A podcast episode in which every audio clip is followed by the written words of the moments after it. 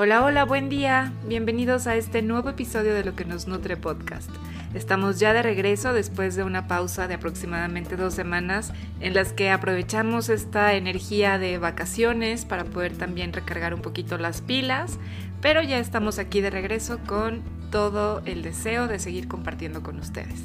Y bueno, como recordarás en esta temporada estamos compartiendo contigo estrategias para trabajar la atención plena a nivel familiar y pues en alguno de los episodios anteriores te compartimos acerca de lo importante que es tener rutinas de movimiento consciente. Y justamente este es el tema del que queremos platicarte hoy. Y para esto quiero platicarte que mindfulness no solo tiene lugar en el cojín de meditación. Muchas personas creen que solamente la práctica formal es la que nos ayuda a cultivar la atención plena.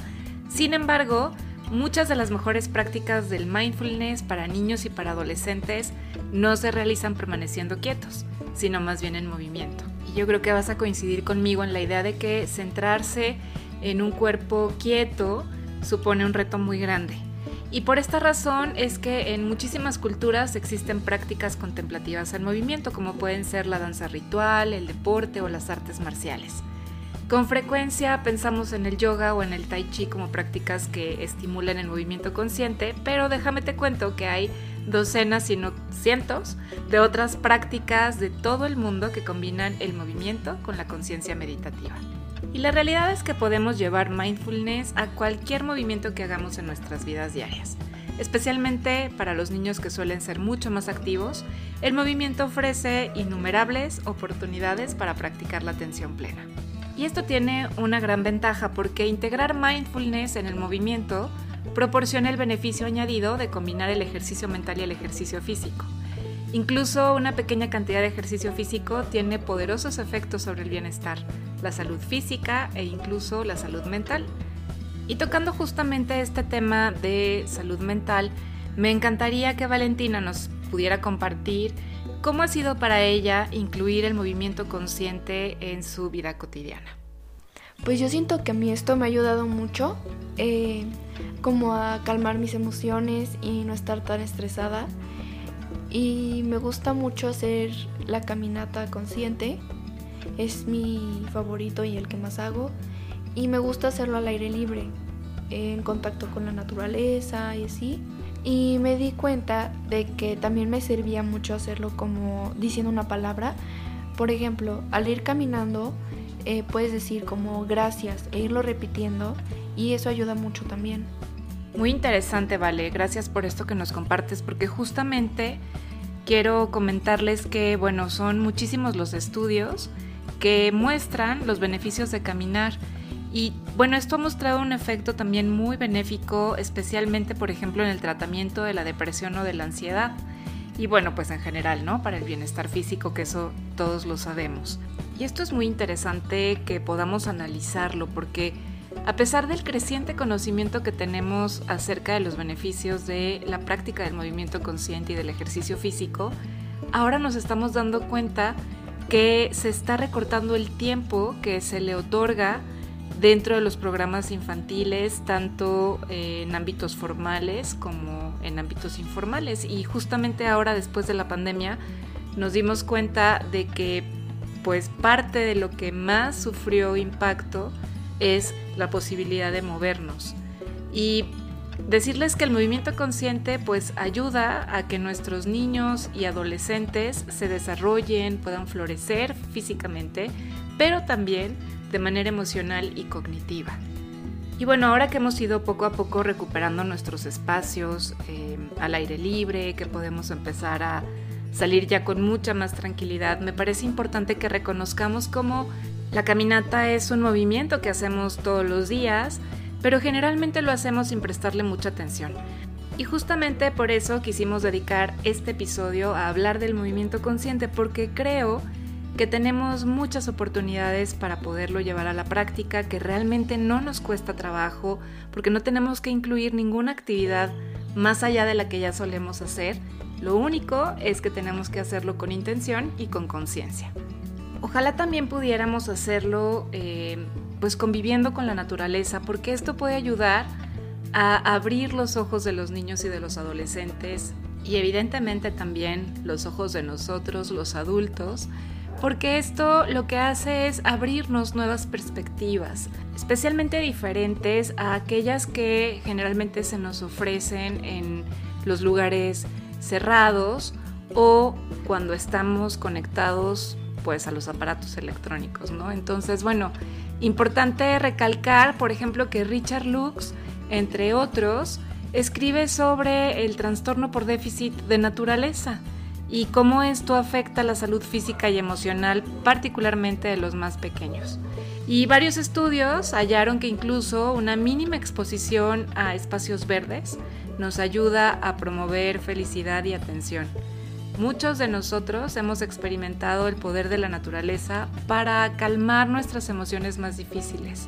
Así que no dejemos de hacerlo, ya sabemos el poder tan sanador que esto tiene. El mundo natural está lleno de lecciones que podemos aprender, de muchas metáforas que podemos explorar y que además nos ayudan a entender también a un nivel mucho más profundo el orden natural que la vida tiene. Así que bueno, pues la invitación de esta semana es a que podamos integrar a nuestras caminatas un poquito más de atención y te voy a platicar un poquito la pauta de cómo se hace la meditación básica caminando para que tú puedas tener una base de la cual partir y puedas integrarla con mucha más facilidad en tu día a día. La realidad es que la meditación básica caminando es muy simple. Todo lo que necesitas hacer es ser muy consciente de ti mismo, de ti misma al momento de caminar, utilizando las sensaciones de tu cuerpo como el ancla de la meditación. Y una forma muy simple de romper con este caminar en piloto automático es preguntarte, ¿cómo sé que estoy caminando? Y luego nada más lo verificas con tus sentidos. También ayuda a llevar conciencia a ciertos aspectos del caminar. Por ejemplo, puedes llevar conciencia a tu cuerpo al percibir la sensación de tus pies sobre el suelo o el movimiento de tus músculos. Presta atención no solo a lo que hacen tus piernas, sino también tus brazos, tu torso, tu columna vertebral y tu cabeza mientras caminas. Quizá puedas detectar cambios sutiles en tu pulso, tu temperatura corporal o tu ritmo respiratorio antes, durante y después de caminar. Y también puedes centrarte en el suave movimiento oscilante del peso de todo tu cuerpo. También puede ser que eh, explores cómo se siente caminar en diferentes velocidades. Digo, no tiene que ser que, que lo hagas súper despacito o andar casi como un zombie, como luego los niños lo hacen, sino que simplemente una cierta lentitud facilita que te des cuenta de las sutilezas del caminar.